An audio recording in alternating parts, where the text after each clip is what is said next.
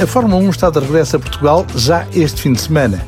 O Autódromo Internacional do Algarve, em Portimão, é o palco do 12º Grande Prémio da temporada.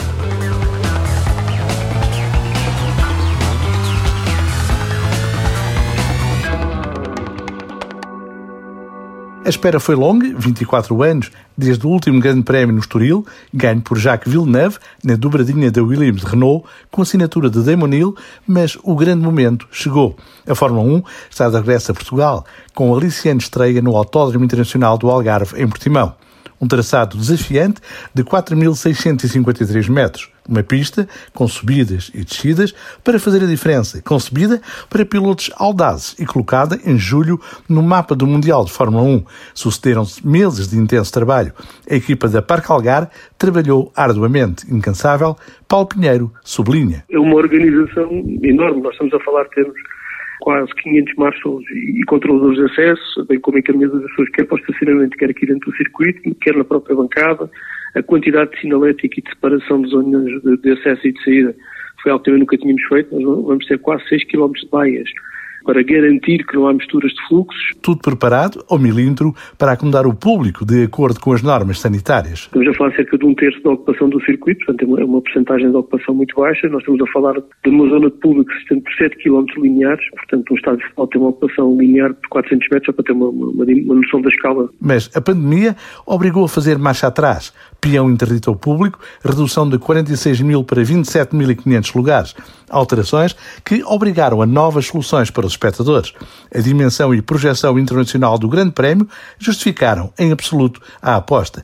Para Nina Morim, presidente da FPAC, o Algarve só tem a ganhar. Nesta altura em que vivemos uma crise económica grave, este Grande Prémio irá ajudar a economia nacional, sobretudo a economia local, o que me parece também de fundamental importância uh, numa altura destas. Ainda por cima, a responsabilidade aumenta porque, uh, por despacho do Governo, o Grande Prémio de Portugal uh, foi considerado de relevante interesse público e, portanto, vamos estar no centro das atenções. Para o líder federativo, o Grande Prémio de Portugal está a suscitar muito interesse, em particular pelo fator novidade. E em termos internacionais, eu acho que é um grande prémio que vai ter uma boa visibilidade, uma audiência muito grande nos quatro cantos do mundo, porque trata-se de uma pista nova em que os adeptos vão ter mais curiosidade de conhecer, eh, porque eh, nunca a tinham visto, como outros circuitos por outros países onde passa a Fórmula 1 há muitos anos.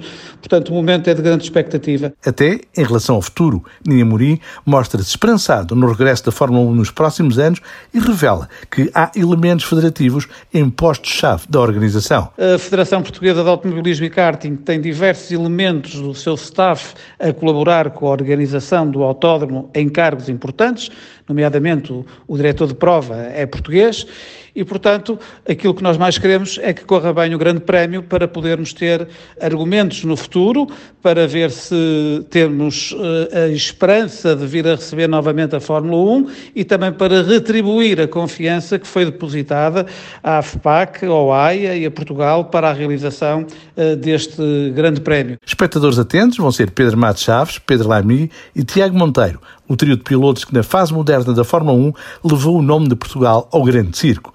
Em 1991, Pedro Matos Chaves participou nas qualificações de 13 grandes prémios, frente a uma concorrência numerosa e muito forte para o pouco competitivo Colónia C4. Eram outros tempos, recorda o piloto do Porto. Há imensas diferenças, logo pelo número de participantes. O meu ano, em 91, terá sido o ano que mais carros tinha. Éramos 34, só podiam alinhar 26 Logo aqui há uma diferença grande, que hoje são 20 e estão os 20 apurados para a corrida.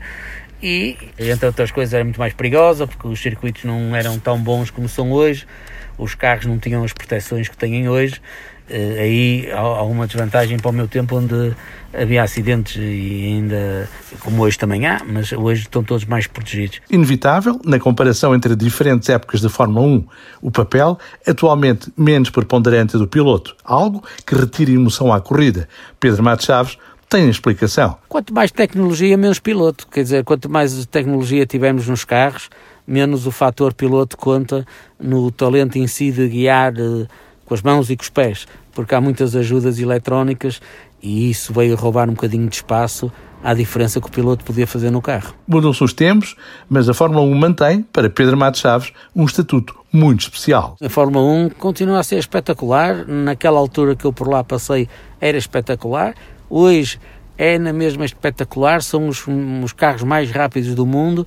O circuito de Portimão é um traçado muito giro que vai com certeza agradar a todos os pilotos e os carros andam realmente que curvam muito depressa, o que faz com que o espetáculo esteja garantido e é de louvar este esforço que se fez para uh, passar por cá outra vez o Grande Prémio, o Campeonato do Mundo. Espero que para o ano voltem já numa situação sem vírus. Com o bichinho da Fórmula 1 continua Tiago Monteiro. É o piloto português com o maior número de grandes prémios, 37, mais 5 que Pedro Lamy, Lotus e Minardi, e guarda excelentes memórias dessas duas temporadas na Jordan e na Midland. Tenho fantásticas memórias desse momento, obviamente o pódio em Indianapolis como um momento assim mais, mais alto, mais emblemático, mas também outros pontos, noutras provas, e 37 hum, grandes prémios que nunca vou esquecer. Foi uma experiência, obviamente, muito importante para a minha carreira, para mim também como pessoa. Foi realmente momentos muito especiais. E este fim de semana, se calhar, vou ressentir mais do que qualquer outro grande prémio essa saudade, não é? Acho que teria sido fantástico, uma boa oportunidade de poder correr em Portugal quando estava na Fórmula 1. Já lá vão 15 anos. Hoje, Lewis Hamilton e a Mercedes dominam por completo. São favoritos à conquista de mais uma vitória. O britânico ganhou 7 das 11 corridas. A marca da estrela, com mais dois triunfos de Valtteri Bottas, venceu 9. A Mercedes pode conquistar o sétimo título de construtores no Algarve e ultrapassar a Ferrari, a grande desilusão da temporada, no número de campeonatos ganhos.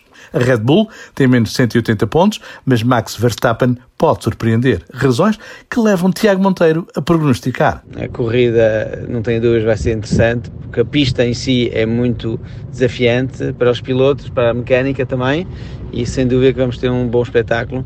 Uh, provavelmente com domínio da Mercedes, isso é quase certo, mas vamos ter lutas interessantes quase sem dúvida. Curvas cegas, curvas difíceis para os pilotos abordarem e por isso dá sempre mais espetáculo do que algumas pistas que são um pouco mais monótonas. Estou curioso para ver.